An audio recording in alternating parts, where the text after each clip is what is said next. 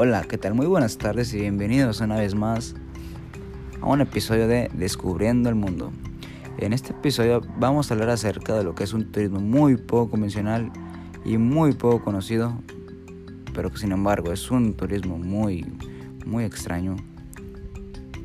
Ha tomado tendencia por parte de las personas que viajan, llamados turistas.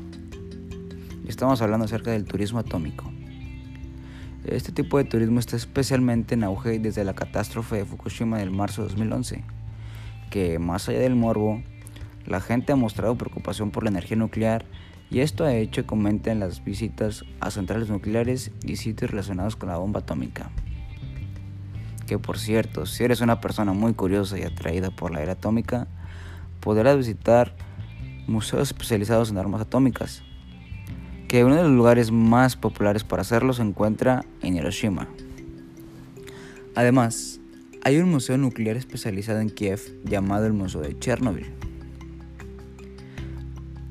Que por cierto, en China, cerca de octubre del 2012, la futura transformación de una base antigua de pruebas nucleares en un resort turístico.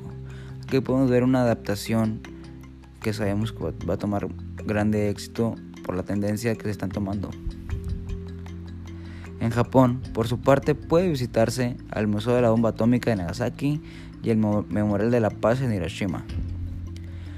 Que otro lugar de pernigraje para este tipo de turismo es la ciudad fantasma de Pripyat, que es en Ucrania, y la central nuclear de Chernobyl, que tristemente fue ocasionado por una bomba nuclear, más bien dicho, una explosión nuclear de 1986.